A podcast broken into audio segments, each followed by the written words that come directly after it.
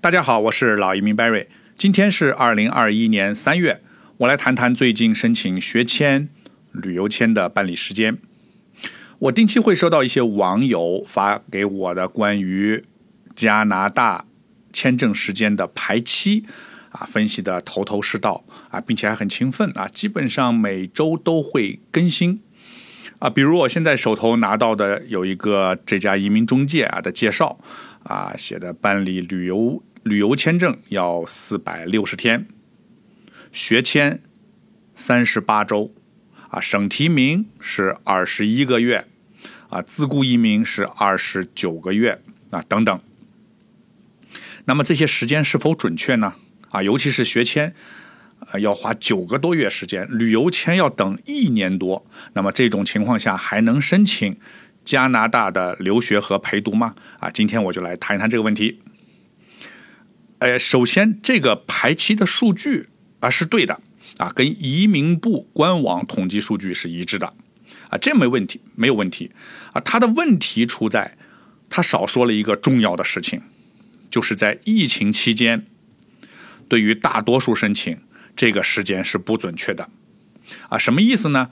啊，疫情期间加拿大的签证和移民进程啊全部被打乱了，有些申请处理时间。很快，有些被延误很多，所以人和人很不一样啊。这个时候你用这个排期做指导，就很容易被误导啊。我举几个例子，案例一，今年二月啊，我们递交了一个十八岁以下小留学生学签和父母陪读的签证申请，不到一个月获得批准啊，远远的小于排期上说的四百六十天。可见加拿大欢迎留学生的这个态度始终没有改变。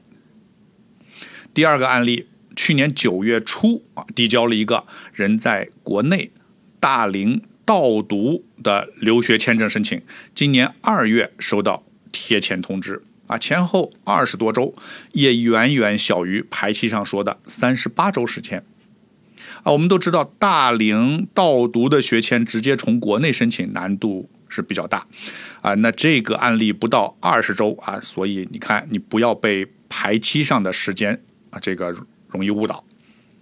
案例三，今年一月份啊，有个全家申请旅游签证，主申请人申请目的地是啊，申请的目的是商务考察，优美签啊，副申请是太太还有随行的子女，啊，结果主申请人在不一个多月。他就拿到了旅游签证，但是太太和子女被拒签，啊，拒签的原因呢？商务考察啊是必要的旅行啊，但是家属无需陪同，啊，同样这个签证获批时间也远远的小于排期时间，呃，那么有没有超过排期的案例呢？当然有，我们去年六月份、七月份递交的几个学签。申请正常情况下，去年九月入学是来得及的，但是去年九月这个时那个时候疫情正严重呢，这些申请在九月前都没有拿到学签。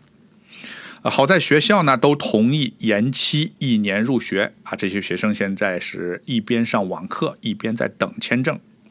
那么这些申请算下来。到现今天为止，已经超过九个月的时间了，还没批下来啊！所以你从这些案例，你可以看出来，这些疫情期间每个案例差别很大啊，不能用排期的时间做参考。那么以 Barry 我的实际操作判断，旅游为目的的签证基本上是暂停办理或直接拒签啊。目前呢，不要递交申请啊，非必要旅行如。考察学校、商务访问、交流等等啊，是这种暂缓的状态；而必要的旅行，移民局并没有停止办理，而且目的充分、文件齐全的申请，批准速度还是很快的。好，以上的分享希望对决定二零二一年来加拿大留学的家长和同学有所帮助。目前仍然是中小学留学的申请季，如果有计划啊，今年九月来安省留学的家长，欢迎跟我公司的三弟咨询。我是老移民 Barry，我在多伦多，我们下期再见。